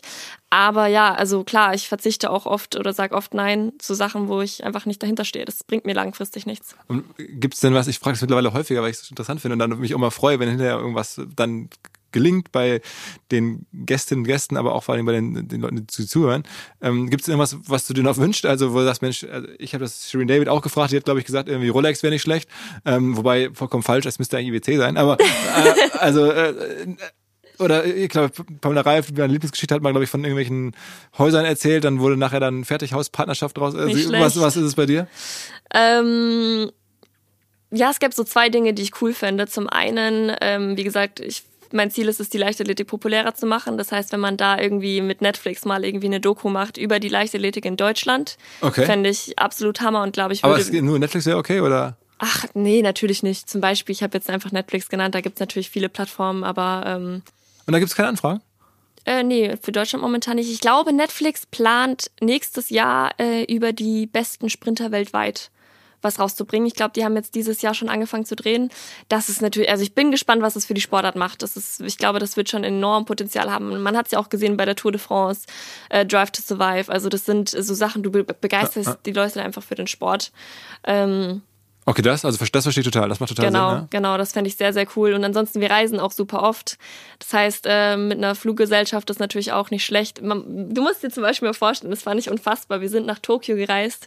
Was glaubst du, wie lange die Reise gedauert hat? Zu den Olympischen Spielen als Sportler. Wir müssen dort performen, wir müssen körperlich fit sein. Was glaubst du, wie lange hat die Reise gedauert? Äh, ihr seid wahrscheinlich umgestiegen irgendwo in, in äh, Dubai oder, oder sowas, ne? Ähm, und dann ist man da unterwegs 20 Stunden oder so? Ja, es waren deutlich über 30 Stunden. Wir hatten, glaube ich, Aufenthalt zwölf Stunden in Tokio selber noch. Wir sind dann nochmal Flughafen gewechselt, mussten auf eine kleine Insel, wo wir unser Vorbereitungstrainingslager hatten. Fliegst du Economy Class? Natürlich. Also Äh, immer? Ähm, ich glaube, es, das da damals war es, glaube ich, so, dass zum Teil, weil die Economy war ausgebucht, zum Teil durften, sag ich mal, 40 Prozent der Athleten durften Business fliegen. Das war random. Das heißt, ein paar hatten das Glück und durften dann wirklich Business fliegen. Das war ein Traum. Der Rest durfte in die Economy. Aber andererseits in den, weiß ich nicht, 20er Jahren sind die Athleten mit dem Schiff dahin gefahren. Ja, natürlich. aber du musst ja überlegen, das ist So alter unser, ne? unser, ja, unser Körper ist unser Kapital. Wenn ich da irgendwie 30, 40 Stunden irgendwo ganz klein eingefecht bin Klar, und dann ich meine, bin ich das bei war- das Olympischen das war- Spielen, ja, das ist das unfassbar, ja. Also ähm, das ist einfach so eine Sache, da, ja, die könnte auf jeden Fall besser laufen, aber Wie viele Olympische Spiele hast du noch in dir? Also jetzt Paris im, im, im äh, nächsten Jahr. Und, LA kommt 2028. Ist das noch für dich auf realistisch? jeden Fall noch das, das große Ziel auch, ja. aber das für dich ist dann immer das Ding Staffel. Also ist da Nee, gar nicht. Also ähm, ich guck mal, also nach Paris könnte es bei mir vielleicht auch einen kleinen Umschwung geben. Da bin ich gerade noch so ein bisschen in Planung, in den Gucken. Ich will noch nicht zu viel sagen, aber, aber, also Umschwung könnte heißen, ich bin Le- ich bleib der Leichtathletik treu auf jeden Fall. Ähm, aber vielleicht will ich mal was Neues ausprobieren, mal gucken. Aber was, ähm, was könnte das realistisch sein? Also 800 Meter laufen? zum oder? Beispiel, ja. Oder Hochsprung oder sowas? Ah, ich, springen könnte ich mir auch cool vorstellen, aber das ist äh, Aber kann man das noch schaffen? Also könntest du jetzt, wenn du jetzt auf, auf sagen wir, mal, du sagst, ich gehe jetzt auf, auf Hoch- oder Weitsprung. Ich meine, es gibt ja die Karrieren früher, da gab es noch Heike Drechsler, schon, die ja. war doch irgendwie 100 Ja. Meter und Weitsprung. Also genau 100 und Weitsprung lassen sich sehr, sehr gut kombinieren. Ähm, wie gesagt, ich glaube, ich, ich habe auch Bock, mal eine neue Herausforderung nochmal zu haben und nochmal zu gucken, hey, wie kann ich mich vielleicht in einem anderen Feld nochmal weiterentwickeln? Wie viel kann ich noch rausholen? also wir reden auch schon wirklich schon von Springen und dann nicht mehr von Ähm, Nee, nee, Laufen. nee, ich habe schon Bock eigentlich auf ähm, eine andere Laufdistanz. Was ist denn mit Hindernis eigentlich? Auch cool, auch cool. Ich glaube, man sagt so ein bisschen, je älter du wirst, desto länger wird auch die Strecke, kann man so sagen. Äh, vielleicht sieht man mich irgendwann beim Marathon. Ich glaub's nicht. ich glaub's nicht, nein, aber you never know. Und deswegen, ähm, Aber ist das wirklich realistisch? Also ich meine jetzt, sag mal, dass du jetzt auf eine Ausdauerdistanz gehst? Nein. Das ist, könnte doch, das ist schon realistisch. Ich glaube, ich könnte ich auch sehr gut. Auch von der, wirklich? Also auch Man von müsste, der, es wäre natürlich ein trotzdem ein jahrelanger Prozess. Ne? Also ich kann nicht sagen, ich trainiere jetzt hier Ausdauer und ich bin im nächsten Jahr bei den Olympischen Spielen dabei. Über 10 oder keine Ahnung, über einen Halbmarathon, Marathon, das ist um, um Gottes Willen gar kein Fall. Das ist ein jahrelanger Prozess. Ähm, aber wie gesagt, ich habe ich hab auf jeden Fall Bock, nochmal was anderes auszuprobieren und ähm, mal schauen, was, was das wird oder ob es das überhaupt wird. Ähm, aber genau, das Ziel ist bis 2028 auf jeden Fall ähm, Leichtathletik zu machen, gesund und machst zu du noch bleiben. nebenher äh, irgendwas äh, studiummäßig Genau, ich so? studiere Medien- und Kommunikationsmanagement als Fernstudium und äh, mache das aber gestreckt. Also ich ähm, re- studiere nicht in Regelstudienzeit, das würde ich sonst einfach nicht alles unter einen Hut bekommen. Und ähm, klar, aber der Fokus Als ist Fernstudium, wo, das heißt, du wirklich so und dann online online alles, genau. Und dann, ich bin ja zum, Beispiel jetzt, wir fahren bis zu den Olympischen Spielen noch viermal ins Trainingslager, ähm, dreimal davon einfach für mehrere Wochen auch nach Südafrika. Das heißt, du musst einfach auch flexibel sein und von vielen Orten einfach arbeiten können, studieren können und deswegen hat sich das für mich perfekt Und angeboten. wie heißt dann die ganze, die 400 Meter Läuferin oder alle Leichtathletinnen aus Deutschland oder wer ist dann so dabei? äh, in den Trainingslagern? Ja, ja. Die Nationalmannschaft. Also, Also, die. Auch dann, also auch dann Werfer und, und Springer und so. Genau, jetzt äh, normalerweise sind wir fast immer nur mit der gleichen Disziplin unterwegs. Jetzt am Anfang haben wir so ein Kick-Off-Trainingslager, ähm, das in zwei, drei Wochen losgeht. Und da ist der, die ganze Nationalmannschaft da. Ähm, was natürlich mega ist, weil du dich einfach nochmal besser austauschen kannst und äh, sonst bist du halt einfach immer in deiner kleinen Bubble mit den gleichen Leuten und ist schon cool, einfach mal alle andere Disziplingruppen nochmal besser kennenzulernen. Und ähm, ja, sich da einfach zu connecten. Wer ist eigentlich schneller gewesen bei 400 Meter? Mats Hummels oder Kai Pflaume? Mats Hummels war schneller. Aber Kai ist auch krass, ne? Kai ist äh, geisteskrank, finde ich den. Also ich ich, wir, wir sprechen jetzt an einem am 2. November, glaube ich, heute, Ja. ne? Und ich hatte mit ihm vor ein paar Tagen telefoniert und da erzählte er mir, dass er den New New York. Marathon läuft. Ja? So, In drei sich jetzt- Ta- Und hat sich für Tagen? ein halbes Jahr vorbereitet und ja. Wahnsinn. Ich bin, ich bin super gespannt, ähm, wie er abschneiden wird, weil er hat wirklich sich eigentlich wie so ein Vollprofi drauf vorbereitet. Ja, genau, genau. Deswegen ist es unfassbar, was der, was der schafft, ja. Aber klar, das ist natürlich auch wieder, musst du sagen, 400 Meter ist ja eine Sprintdistanz. Ein Marathon ist ja was ganz anderes. Deswegen, Aber haben dir all diese Events so auch jedes Mal einen Push gegeben? Ich meine, ich versuche immer noch zu verstehen, wie man so von den ersten 100.000 auf dann Millionen Reichweiten kommt. Ich verstehe schon auch, wichtig ist, man war früh da. Also du hast Ja. das zu einer Zeit gemacht, da war Instagram noch ein bisschen kleiner zumindest, Ja, aber ja. Aber ga- gab es nicht irgendwelche Begleitumstände, okay, Partnerschaften oder vielleicht auch die dir geholfen haben, aber irgendwas muss doch noch da gegeben wie haben. gesagt, genau, die Olympischen Spiele, die haben mir damals schon ungefähr eine Million Follower gebracht. Und dann sind es zum Beispiel auch so Sachen wie zum Beispiel Reels. Wenn da jetzt zum Beispiel ein Reel viral geht, ich habe jetzt einen ähm, Reel gepostet, ähm, das hat, glaube ich, so ungefähr 80 Millionen Aufrufe. Da habe ich natürlich dann auch en- enorm von profitiert und auch profitiere immer noch davon. Also ich, das geht immer noch so, äh, so, Was so rum. in diesem Reel? Das bin einfach nur ich, wie ich in die Kamera, also quasi bei einem Wettkampf ähm, kommt am Anfang immer die Kamera und stellt uns Athleten vor. Und dann ähm, lachst du natürlich im besten Fall, auch wenn es, muss ich sagen, schon echt schwer fällt, keine Ahnung, eine Minute vorm Wett Wettkampf nochmal so nett in die Kamera zu lachen, weil du einfach, ich bin in so Angespannt. einem, ja, Beast-Mode kann man schon sagen. Ich bin ja so im, in, im, in, im Fokus. Ähm, das heißt, ich lache da kurz in die Kamera und bin danach aber direkt wieder bei mir und lass dieses Lachen, es verschwindet.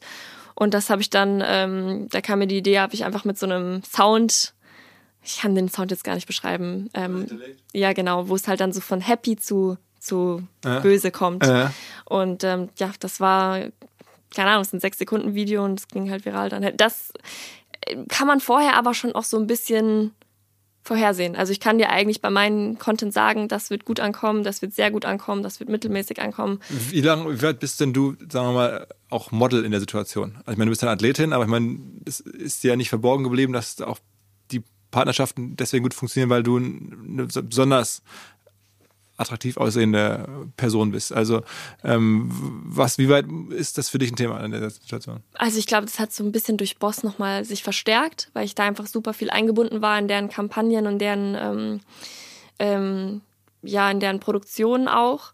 Und äh, das war für mich dann auch komplett Neuland, weil du bist dann in- ans Set gekommen, da sind 100 Leute, die für, für ein Shooting arbeiten, damit da das perfekte Bild rauskommt. Das ist, äh, sowas kannte ich vorher auch nicht. Aber muss man sich dann immer, also schminkt man sich anders zum Beispiel oder Du wirst natürlich dort geschminkt, genau. Also du wirst da erstmal zwei Stunden fertig gemacht.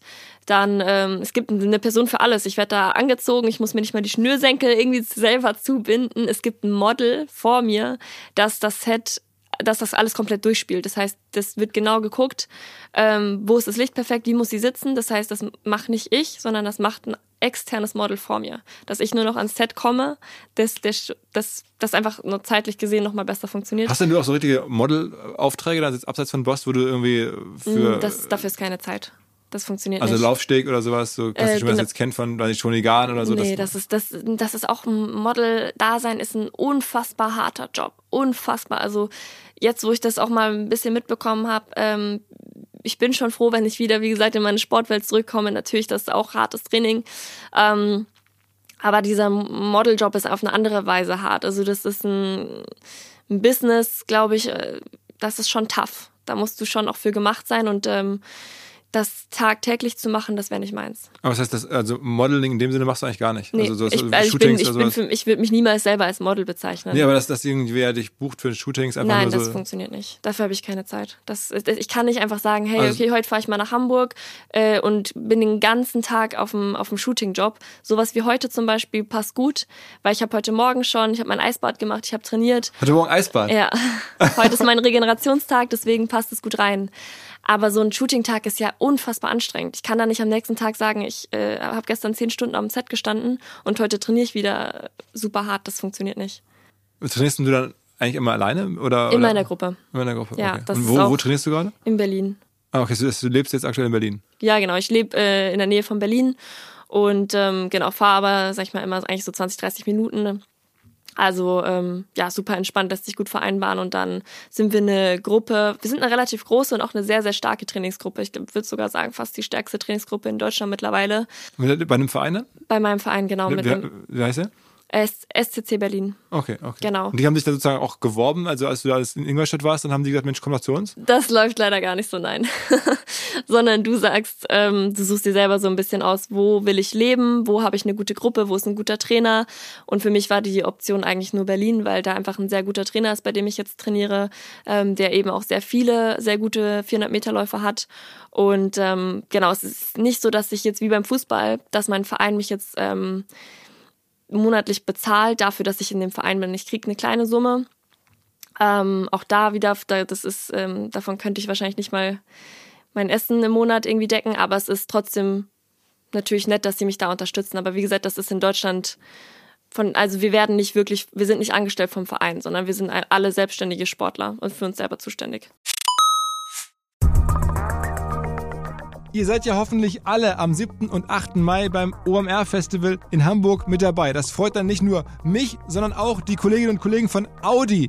Denn unser Partner Audi bietet dort die Möglichkeit, Audi und vor allen Dingen Elektromobilität zu erleben oder zu erfahren im wahrsten Sinne des Wortes. Ihr könnt dort den Audi Q6 e-tron, der Mitte März erst seine Weltpremiere gefeiert hat, dort kennenlernen. Ihr könnt Probefahrten machen mit verschiedensten vollelektrischen Modellen wie dem Audi Q4 e-tron. All die Fahrzeuge sind vor Ort. Um das zu machen, benötigt ihr noch nicht mal, ganz leise, ein Ticket fürs Festival. Ihr könnt einfach unter audi.de slash umr schon vorab eine Probefahrt reservieren oder wenn ihr ein Ticket habt, dann könnt ihr zum Audi-Stand kommen in die Halle A4 und dort eine Probefahrt ausmachen. Jedenfalls kombiniert gerne eure Reise zum Festival nach Hamburg mit dem Erleben von Vorsprung durch Technik.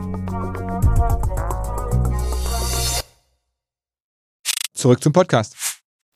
Ist es eigentlich für dich mittlerweile so, wenn du hier in Hamburg oder jetzt in Berlin durch die S-Bahn äh, gehst oder sowas oder in die Innenstadt, dass schon auch da, also geht das überhaupt oder bist du dann mittlerweile sofort swarmed bei ganz nee, vielen Leuten. Nee, gar nicht gehen. Also ich werde auf jeden Fall erkannt und man merkt das auch, wenn, wenn man irgendwie äh, vielleicht mal heimlich gefilmt wird oder getuschelt wird oder halt, wie gesagt, jemand auf mich zukommt, aber das ist nicht so, dass ich jetzt gar okay, nicht... Wenn man mal heimlich gefilmt wird, das klingt ja schon so ein bisschen so, als wenn es normal sei. Ähm, ja, es passiert auf jeden Fall schon. Also ich finde es immer schöner, wenn die Leute einfach auf einen zukommen, weil ich freue mich auch riesig, wenn man irgendwie jemanden aus der Community, Community trifft und mal sieht, wer steckt eigentlich dahinter. Ähm, zum Teil, zum Beispiel jetzt auch bei der Weltmeisterschaft habe ich ähm, eine Followerin getroffen, die, mit der habe ich schon jahrelang Kontakt. Also sie schreibt mir regelmäßig und ähm, von dem her war es richtig cool, dann einfach mal die Person dahinter zu sehen.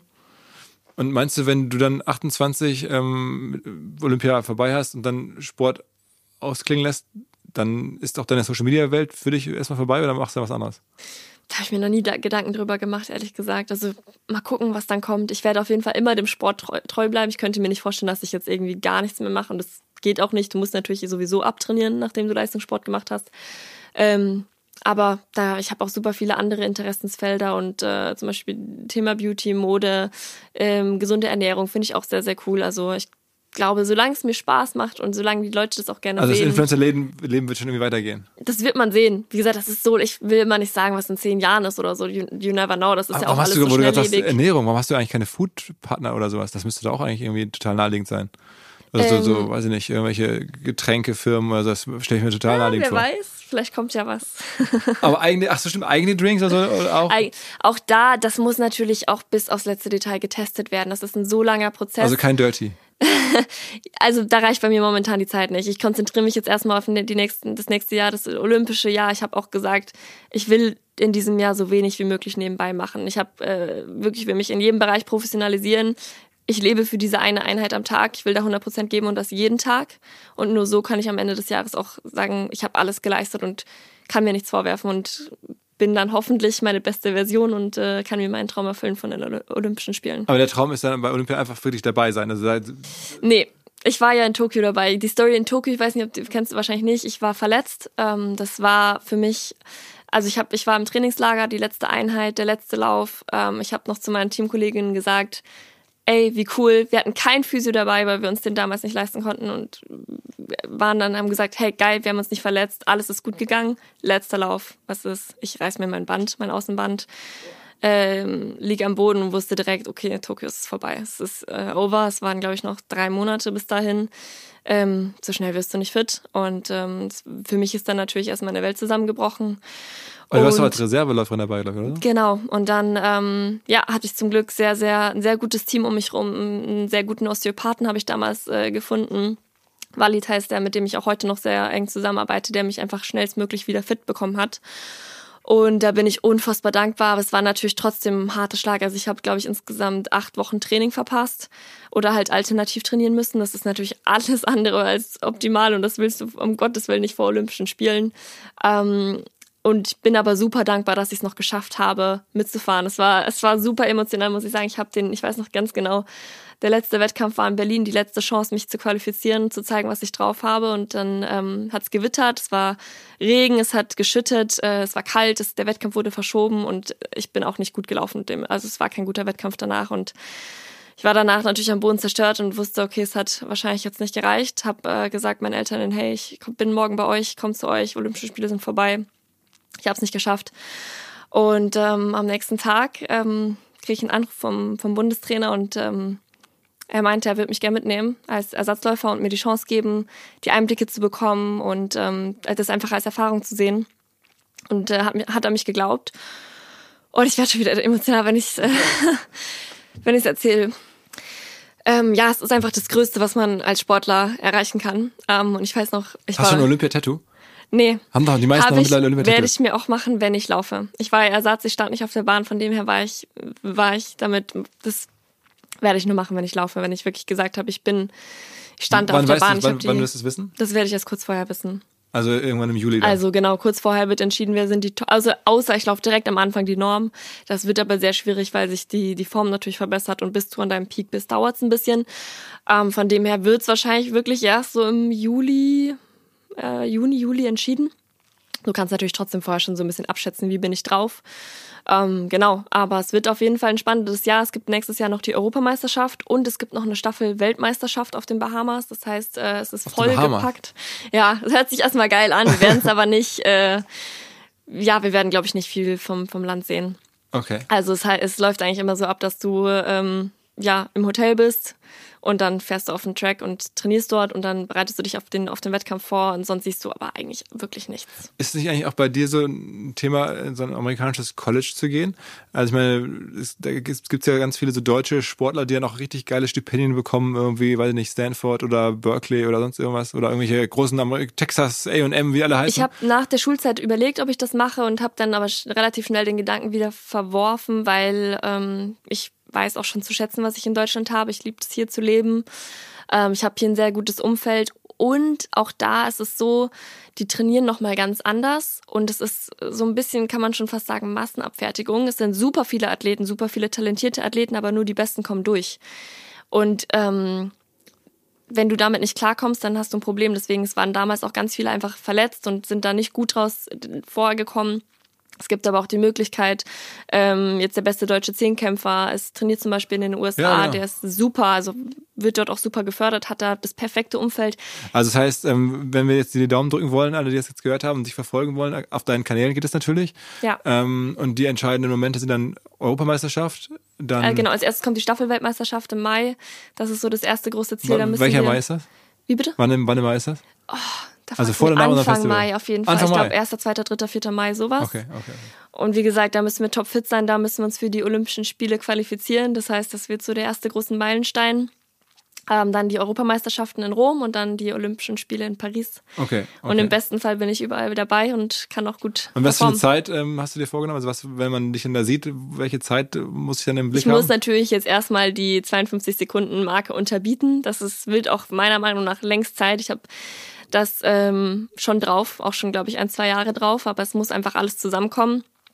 Und ähm, dann möchte ich auf jeden Fall, ja, schon auf jeden Fall eine niedrige 51er Zeit laufen. Und das traue ich mir auch zu. Ich habe dieses Jahr nochmal alles äh, professionalisiert, nochmal geguckt, in welchem, wo ich mich verbessern kann und äh, mal gucken, was am Ende dabei rumkommt. Könnte eigentlich so ein Typ wie ich irgendwie auch noch so 56, 57 Sekunden schaffen, so auf 400 Metern? Ja, würde ich schon sagen. Also mit auf jeden Fall einiges an Arbeit. Hast du vorher mal irgendwie, jetzt sag ich mal, irgendwie Sprinttraining mal Nee, ich, gemacht? hab, ich, oder? ich wohne in der Nähe von so einem Sportplatz. Boah, willst du nicht einfach mal eine Runde 400 Meter laufen und mir danach schreiben, wie schnell du warst? Das würde mich mega interessieren. Also ähm, ich habe sogar mal vor Jahren mal gepostet. Also das war, ich bin jetzt ja bei Instagram auch im Vergleich zu dir ein, ein, ein Nichts, aber das war, als ich das angefangen habe.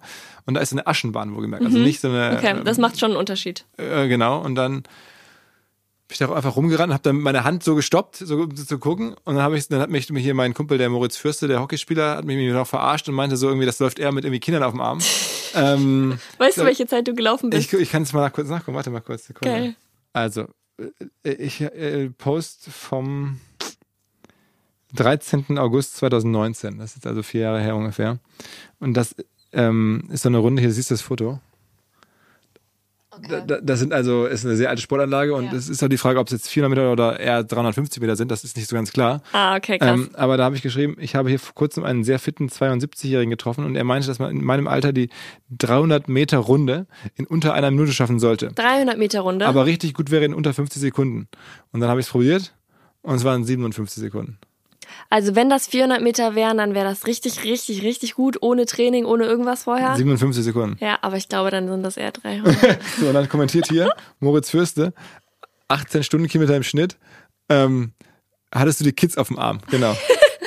Nein, also ich muss sagen, 57 Sekunden, das ist gar nicht so schlecht. Ich glaube, das ist ungefähr Mats auch gerannt. Aber aber 400. Über 400. Okay, okay, okay. Also ähm, haben wir jetzt ausreichend gesprochen über Leichtathletik, wie man es noch pop- populärer bekommt? Weiß ich gar nicht. Hast du Ideen, wie man Leichtathletik haben wir jetzt über, du findest es ja ganz gut, hast, hast gesagt, den Portfolioansatz. Ähm, was ist das wichtigste deutsche Event im Leichtathletikbereich für- in Deutschland? ISTAF? Der- Deutsche Meisterschaften und ISTAF, ja. ISTAF ist zum Beispiel sehr gut besucht. Ich glaube, da waren, genau, in Berlin, da waren, da sind eigentlich mehr als bei deutschen Meisterschaften mehr Zuschauer, aber auch da trotzdem, das halbe Stadion ist trotzdem leer. Wie kann das sein? Es, es wird, glaube ich, auch zu wenig kommuniziert. Also zu wenig Leute kriegen mit, dass es ein äh, Event gibt. Dann sind zum Teil vielleicht auch die Tickets relativ teuer. Ähm, von Sind denn noch andere Sportler mittlerweile folgen deinem Beispiel? Ich meine, das äh, müssten doch jetzt alle versuchen, so ein bisschen, oder nicht alle, aber viele sagen, okay, was Alisa da macht, das mache ich jetzt auch und werde jetzt auch irgendwie ein bisschen mehr Influencer. machen schon viele, ja, ja, auf jeden aber klappt Fall. nicht so gut. Doch, doch, doch, auf jeden Fall. Es klappt bei vielen auch sehr gut. Ähm, also da haben sich viele auf Social Media auch was aufgebaut und das ist einfach super hilfreich für uns. Viele sagen dann immer, ach, wieso macht ihr das denn? Konzentriert euch doch bitte auf den Sport. Aber man muss auch sagen, erstens, wir haben auch ein Leben außenrum. Wir dürfen uns ja auch mit anderen Themen beschäftigen. Es geht ja nicht nur darum, dass ich sonst irgendwie gar nicht irgendwie mich weiterentwickeln darf. Plus, es hilft uns einfach unheimlich. Es ist einfach gerade für uns in der Leichtathletik ähm, ein super Punkt, um uns irgendwie abzusichern. Ähm, und uns auch den Sport so ja, um als die Events voll zu machen. ja, und auch genau, uns in den Sport überhaupt zu ermöglichen. Ich muss ja auch äh, gucken, wo kann ich irgendwo von leben. Also es ist, so funktioniert's ja sonst auch nicht. Und ähm, genau, deswegen, um auch solche Sachen populärer zu machen, Social Media ist da ein ganz großes Thema, um sowas äh, zu bestärken. Aber auch, man muss auch sagen, wenn es nicht übertragen wird und man es nirgends sieht, ist natürlich auch schwierig. Also ich glaube, es wäre auch hilfreich, wenn man einfach generell mehr Leichtathletik äh, auch im Fernsehen sehen würde.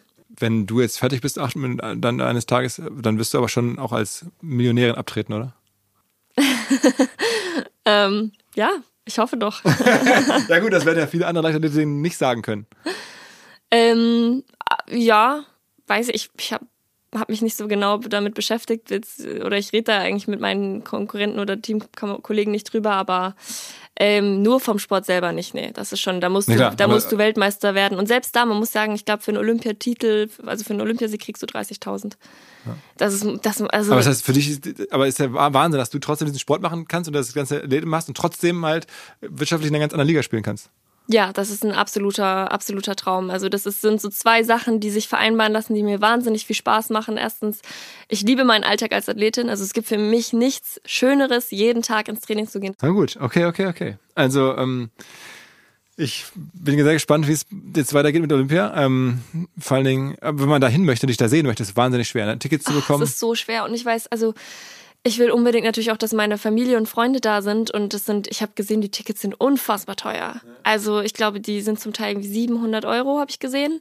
Ich hoffe, dass, äh, wie gesagt, dass ich mich erstmal qualifiziere und wenn ich mich qualifiziere, dass ich auch meine Liebsten, dass Und wenn nicht, dann bist du trotzdem dann als Moderatorin oder als Expertin oder, oder sowas vielleicht dann da vor Ort? Weiß man nicht. Weiß ich noch nicht. Oh, das ist, glaube ich, auch super schwierig, wenn du, das ist natürlich schon ein tiefer Rückschlag, auch wenn man es nicht schafft und ich weiß nicht, ob ich dann vor Ort sein möchte das werde ich dann entscheiden. Aber darüber denke ich gar nicht nach. Also für mich gibt es nur einen Weg und äh, ich weiß, das wird klappen. Alles klar, gut. Richtige Einstellung. Ähm, vielen Dank, dass du an deinem freien Tag sozusagen hier hochgekommen bist, zwischen Eisbad und Übergeben. und jetzt noch an die Klimmzugstange. Vielen Dank. Ja, hat mich sehr gefreut. Dankeschön. Jo, ciao, ciao. Frage. Wie macht man Tools, die für Agenturen und Freelancer besonders spannend, besonders hilfreich sind? Na, man fragt sie. Unser Partner Mitwald hat in Zusammenarbeit mit Agenturen eine Hosting-Lösung für Agenturen und Freelancer gebaut. Bedeutet Managed Cloud Hosting mit Top-Performance und Top-Flexibilität. Mit eigenem Rechenzentrum und partnerschaftlichen 24-7 Kundenservice. Alles aus Deutschland. Und dementsprechend natürlich DSGVO-konform und für deutsche Sicherheitsansprüche ISO-zertifiziert. Also die Rahmenbedingungen stimmen, aber das Besondere ist die eigene Verwaltungsoberfläche M-Studio, die dank intelligenter Features zu mehr Effizienz, Produktivität und Spaß bei der Arbeit verhelfen kann, abgestimmt natürlich auf die Arbeit von Freelancer und Agenturen. So macht Hosting Spaß, das sagen auch die Kollegen und das bestätigt auch die Top-Bewertung bei OMR Reviews. Mitwald ist top-rated in der Kategorie Web-Hosting-Software und gerade der Support wird da sehr lobend hervorgehoben. Wenn ihr Mitwalds Managed Cloud Hosting Lösung kennenlernen wollt, dann schaut einfach vorbei auf mitwald.de/slash omr. Dort findet ihr alle Infos und habt die Möglichkeit, 30 Tage lang kostenlos reinzuschnuppern und alles zu testen. Einfach mal anschauen, mitwald mit doppelt-t.de slash omr.